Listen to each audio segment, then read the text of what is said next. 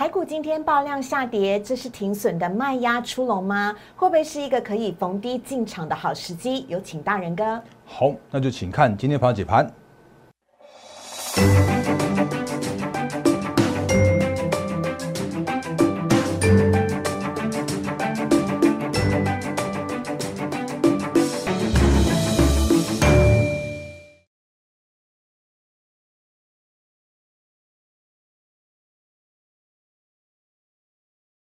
欢迎收看《忍者无敌》，大家好，我是施伟，在我身边的是陈坤仁分析师，大仁哥你好，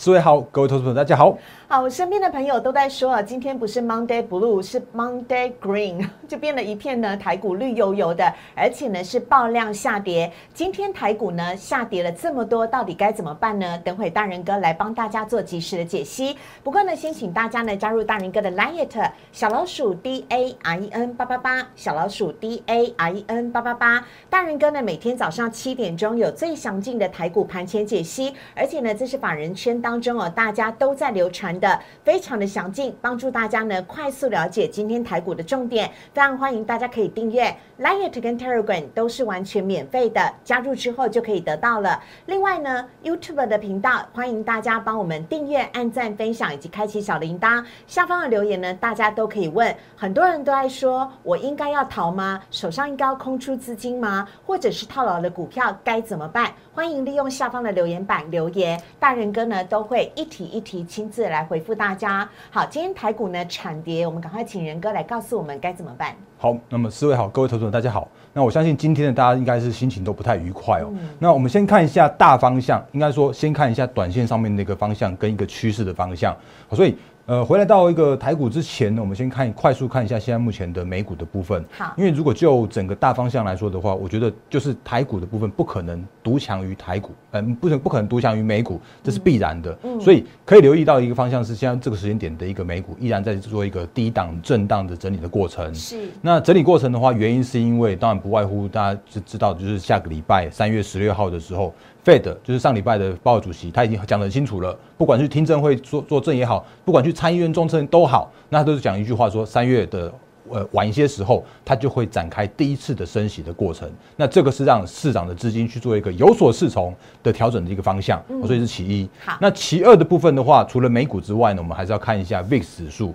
那原因是因为 VIX 指数指数是代表着市场上面的一个呃震荡的情绪，也代表是现在是市场上面对于所谓的呃国际形势的一个纷扰的过程中，那恐慌情绪到什么样的程度？那大家可以看一下，这里我们这这给跟之前跟大家说过了，在一月二十四号的那一天的时候啊，出现了一个长长的上影线之后，开始去做一个回落，那也代表了行情是在在走一个缓和的过程。可是没想到最近这个行情来说的话，俄乌之间的纠纷，呃，我很老实讲，就是拖的比那个比预期来的更久一些些。那当然，这时间点来说的话，其实如果就过去历史经验来说，可能一个月的这样一个时间都是算是一个合理的过程。可是也因为拖的稍微久了一点点，所以也让短线上面面的 VIX 指数有点像是要去做做创高这样一个感觉。嗯，所以 VIX 指数的一个方向正主导着现在目前短线上面的一个震荡的一个行情，依然是持续的状态。哦，所以这是现在我们现在目前看到的一个状况。那包含像是呃，诶，目前我们现在目前是下午三点钟，那早上的时候是美股电子盘刚开盘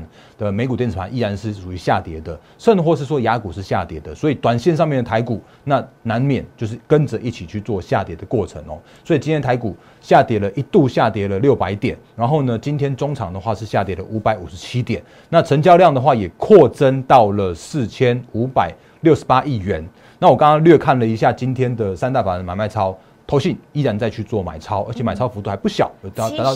是的，达到七十六亿元。然后，可是如果就外资的角度来说的话，今天的外资大卖了八百多亿。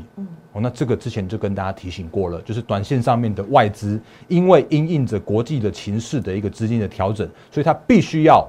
跟着国际的行情去做大卖台股的动作。可是，在卖出台股的过程之中，它并非看坏台股。而是真的是不得不去做这样一个卖超，之前跟都跟大家大家聊过，所以如果看一下这是目前的台股的 K 线，那今天台股的话，呃，我之前就多画了一条这个水平线哦。那因为之前之前的话是用一万八千点那个水平线，那其实之前跟大家聊过了，你其实不用喊说什么万八两万点那种行情，因为行情来说的话，三月份的行情就指数空间不会大。那今天的话是直接跳空跌破了，就是一七。呃大概一万七千六百点那附近的一个水平线的地方，然后跌破之后呢，引发了一波的一个比较明确的有看到一个盘中的停损卖压。那今天的话是带量，然后重挫了五百五十七点，也把那之前一七一万七千六百点那边去跌破了。然后整个如果一个呃波段的跌幅来说的话，也大概接近一千五百点的这样一个过程。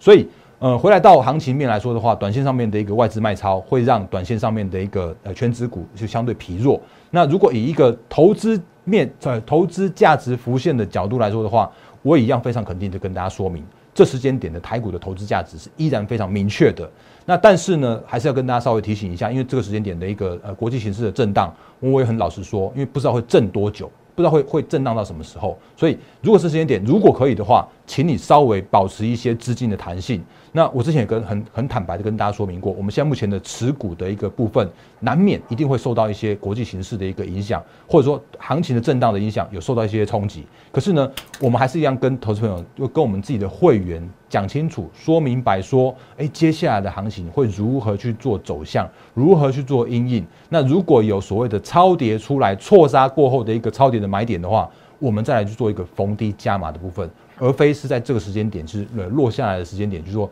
做剪刀子这样一个动作，所以我们正在等待更好的这样一个买点去做进场去做切入。所以如果回来到我们刚刚呃之前不断跟大家提醒到的部分来说的话，三日盘盘是重点，那稍微跟大家快速复习一下，俄乌之间的地缘政治会逐渐解除，不过这个时间点我还是这样挂号一下，叫上位啦。那接下来我呃包含像是 Fed 的升息。外资卖全值，然后内资控盘，投新积极做账，年报这个方向的话，其实我们之前都跟大家聊过非常非常多。那等一下的部分的话，有跟大家带一些相关的个股。来去做说明一些现在目前的一个行情跟操作的方向哦。嗯，好啊，接下来要请教一下仁哥了，因为大家今天盘面在关注的重点都在看台积电以及联发科的部分呢。尤其呢，台积电今天呢不仅跌破了六百元，还台积电呢还来到了呃最近波段的新低点五百七十五元。啊，大仁哥怎么看待台积电的部分呢？现在台积电还有六百元以下。买进 还可以有的好行情吗？很多散户朋友都在问。好，那关于这句话的话，其实应该这样说，就是如果有看我们节目的话，其实会常常都会听到我讲，每每一次都要讲这句话，就是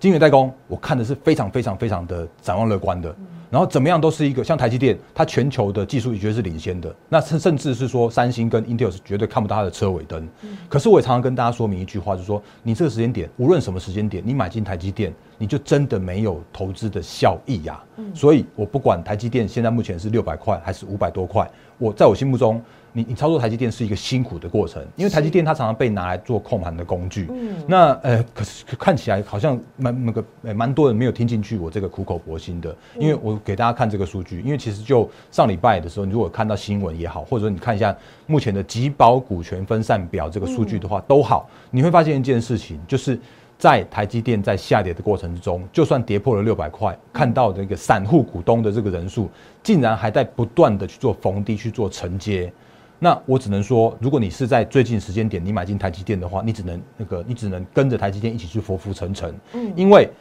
上礼拜的台积电的股东人数又正式突破了一百万人了，超夸张的。而且对，而且我觉得是蛮夸张，一个一个礼拜的时间，短短一个礼拜的时间就突破了五万人到一百万人这样的水准，从九十五万到一百万。那也就表示说，其实这个时间点的台积电哦，我还我还是老实说了，因为它就是在这时间点是外资是控盘的工具，外资要卖超的时候，第一时间一定卖台积电。那第二时间的话，卖联发科。所以联发科，我之前也跟大家说过了，我就算看好它，那我依然觉得它是一个委屈的联发科。嗯，因为台积电怎么样，今年它都有二十九块到三十块的 EPS 创下历史新高，联发科也是一样，联发科它的今年的 EPS 上看八十块的 EPS，所以，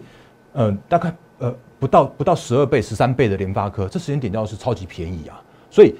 超级便宜的联发科，或者超级便宜的台积电，或者超级便宜的台股，正在这个时间点去去慢慢的形成的当中。那可是也因为外资的卖超的过程之中，你也必须要尊重外资的买卖超的过程。所以，那如果有这种很好的股票的话，我宁可等你等所谓的更超跌、更好的一个买进时机，再来去做一个逢低的承接。所以，这是我们。一直一贯以来的跟大家去做相呃相关提醒的地方，嗯，那我也顺便补充一下，我们刚刚呃刚刚师傅有说到的，我的我的留言板是万区刊起的，然后呢，呃前几天的时候也有投资朋友问我说啊，最近的环球金喋喋不休，是否还有机会站回八百元？然后当然也有人问我们说，光照现金增资是好事还是坏事？那因为既然讲到了台台积电，既然讲到了晶圆代工，对，然后也顺便帮大家去做一个快速的一个复习，就是我们常常讲，你买进台积电，你买进晶圆代工，你不如买进它的受惠的族群。好，所以包含了像是细晶圆，我也觉得它是受惠族群，光照也是，甚至像是 I P C 制材的部分来说的话，都是一个就是受惠的族群。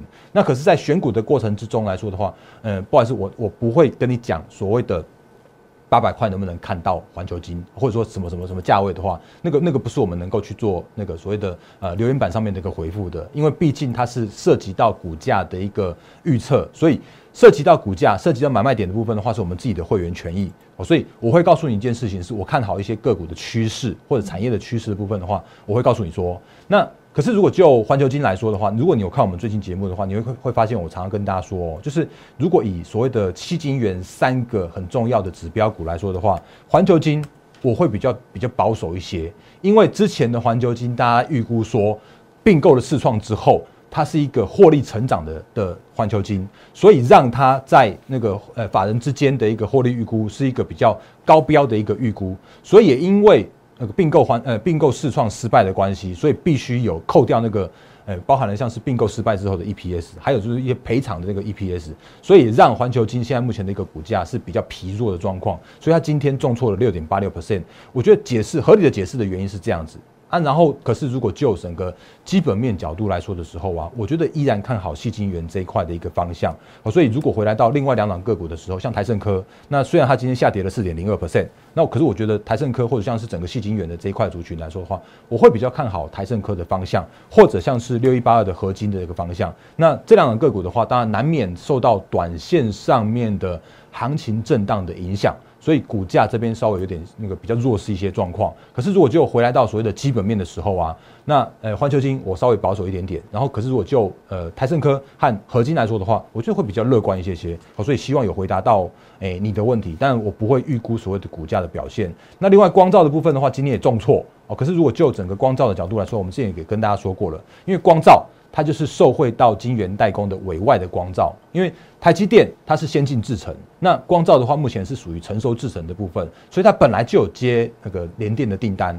然后呢，台积电那一块的订单的话，它也受到一些就是那个委外释出来这样一个部分。因为其实台积电如果去做成熟光照的话，其实对它来说是比较没有效益的。所以这个时间点的话，它也把它的就是成熟制程的光照订单委外给光照。所以你会发现说，其实光照上礼拜说它要去做所谓的扩产，那它要去做。那个就是现金呃资本支出的这一块的阴影，那它也是因为它的一个产能受限了，所以它会去对它的一个客户去做那个价格的一个涨价。那涨价之外呢，还去做扩产。所以如果就整个趋势的角度来说的时候啊，我会是乐观看待长线的光照的这个发展。那只是短线上面的光照也是一样受到一些行情震荡的影响，所以反而是大家可以留意到是说，哎，那假设如果像这时间点哦，如果你去查一下它之前有实施库藏股的话，它已经。跌破了它当时实施库藏股那个价位，那实施库藏股的价位来说的话，其实一般来说都是公司方面认为说，哎，它其实已经很委屈了，它股价已经超跌了。哦，所以你去可以留意那个价位，哦，我们就就不特别在我们节目里面来去跟大家做说明。所以真的有太多股票，因为短线上面的震荡，所以带出一个更就是超跌过后的这样的投资价值浮现的这个点位。哦，所以像细金元部分，我也快速跟大家说明。那当然，这时间点的话，哎，I P 我也快速跟大家说明一下，智源。智智源相对抗跌，但是新 KY 跌停板呢？是的，没错。那也也是就我们之前跟大家说过了，如果你有看到一档个股的持股比重，就是头线持股比重超过十 percent 以上的时候，它就常常会有所谓的助涨跟助跌的效果。是。那整个智源来说的话，我觉得趋势是对的。可是短线上面来说的话，这边或许就会别人说那个会比较属于那种比较会会比较容易会会大涨跟大跌的这样子一个过程。那这是那个智源今天稳呃稳在一个行情的这个附近。可是如果就四星 KY 的话，今天就跌停给你看了。那四星 KY 如果你去发现它的话，其实你会发现说哇，其实四星哎，我顺便切一下好了。四星 KY 前一阵子你如果看那个投信的买超的时候哦，它的买超是非常非常连续连续的哦。它甚至从这边你会发现，他连续几乎买超了三十几天吧，你自己去看一下。那可是他今天却吞了一根跌停板，所以就整个短线上面来说的话，我觉得就整个一个投信的持股的比重超过十 percent 的个股来说的话，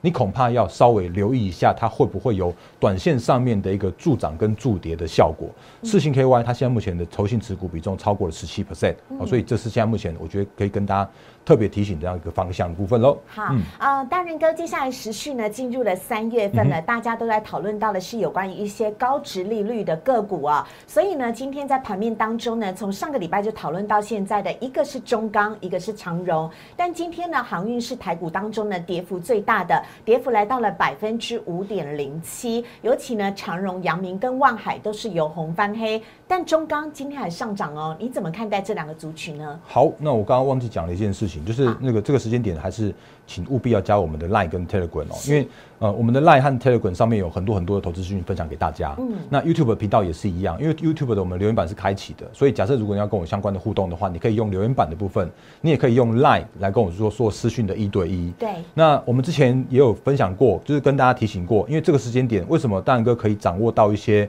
呃，就是目前市场上面法人的获利的预估？原因是因为我们真的有看了蛮多蛮多的研究报告，还有就是我们有就是法人资料库，所以我们可以把就是这个时间点，因为到三月底的时间。点的话会陆续公告呃年报，就是去年第四季的季报，所以我们也会在这个时间点，因为行情比较震荡的关系，所以我们会把就是呃年报的预估，呃年报的公告和今年二零二二年的获利的预估，这时间点的话是分享给大家，就在我们的 Line 和 Telegram 上面，所以你只要加入我们的 Line 跟 Telegram，你就可以在这个时间点去做这样免费的下载，所以你一定要加入我的 Line 跟 Telegram。好，那回来到我们刚刚前面所说到的，刚刚思伟提到的，或者这样是大家都想问的。那我们上礼拜其实有跟大家说明一些方向了，就是这个时间点的行情是震荡的，所以这个时间点的话，一定有一些资金会在这个时间点去找寻所谓的避风港。对，这时间点会有一些保保守的资金去做避险这样的操作的策略，所以他们会去找到哎投资价值浮现的个股，哎那有一些殖利率比较高的个股，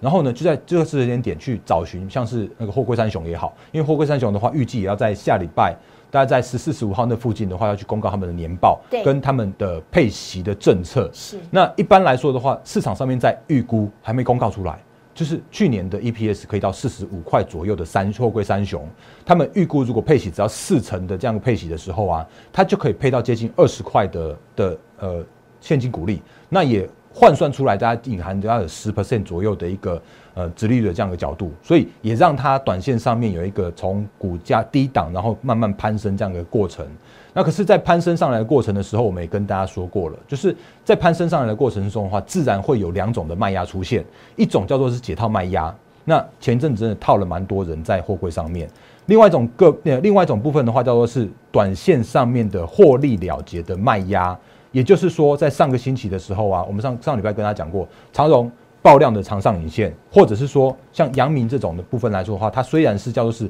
爆量，可是它爆量刚好遇到了它的一个多空交战的地方，就是之前的前坡的密集的套牢区，所以让它的股价有一个爆量这样一个现象。那也因为这样的关系，所以这两档个股或者货柜三雄都好，它短线上面必然会有一个震震荡的一个过程。像今天的阳明就跌了五点六四 percent，当然今天很多个股都跌了。那可是如果就那个合理的解释来说的话，它刚好遇到了这个爆量的整理区或者解套卖压的地方，所以难免这个短线上面一个震荡的过程中会也会来得更大一些些。那同理就是那个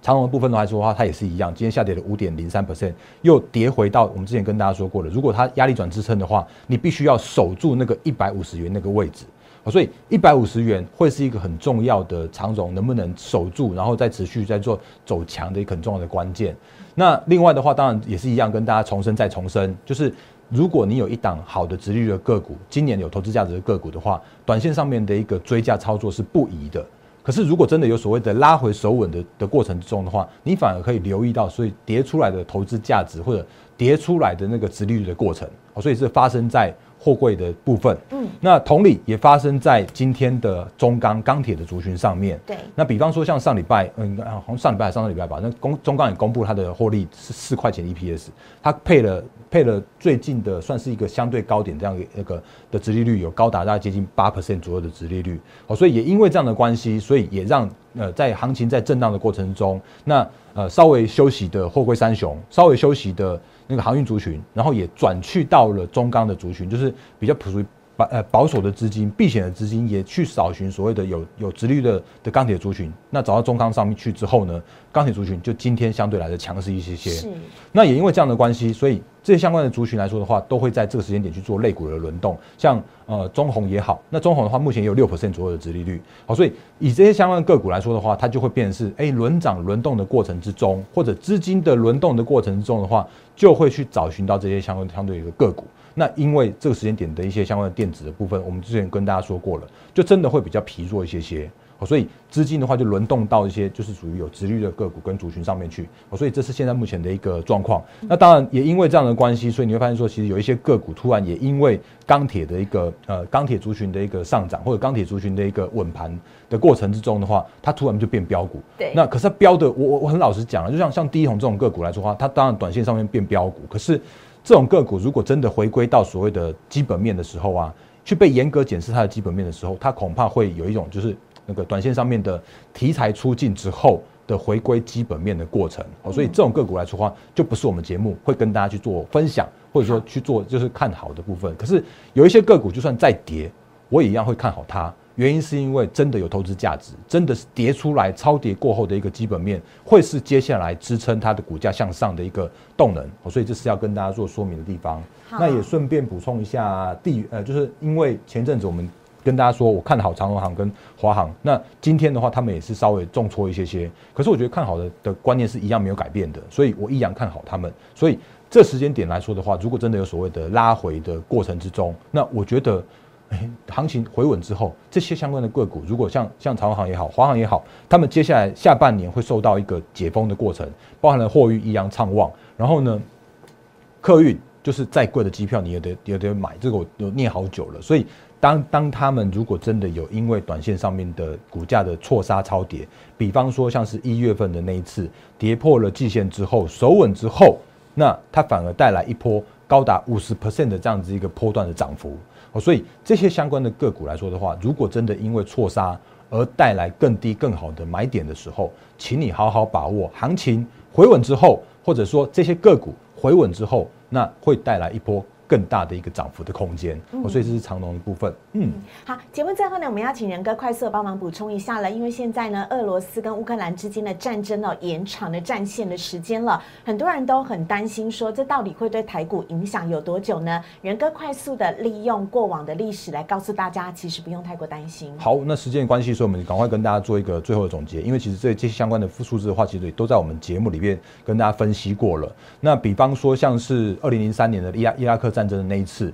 那因为其实那一次的话是二零一三年的三月，然后伊拉克的战争正式开打，然后结果四月短短一个月的时间，美军就占领了巴格达，那伊拉克就投降。然后那时候的话，其实你会发现说啊，好像那个前前一波就是先跌了，然后跌完之后呢，台股就从四零四四开始起涨，然后呢涨到了不不用一年的时间就涨到了七一三五点，整个波段的反弹的幅度高达了七十六 percent，这是我们之前跟大家讲过很多次的那个过去的历史经验。那包含了二零一四年的克里米亚那次的危机的话，其实也跟大家聊过了，它就是一个快速，然后呃就是很快被解决，因为。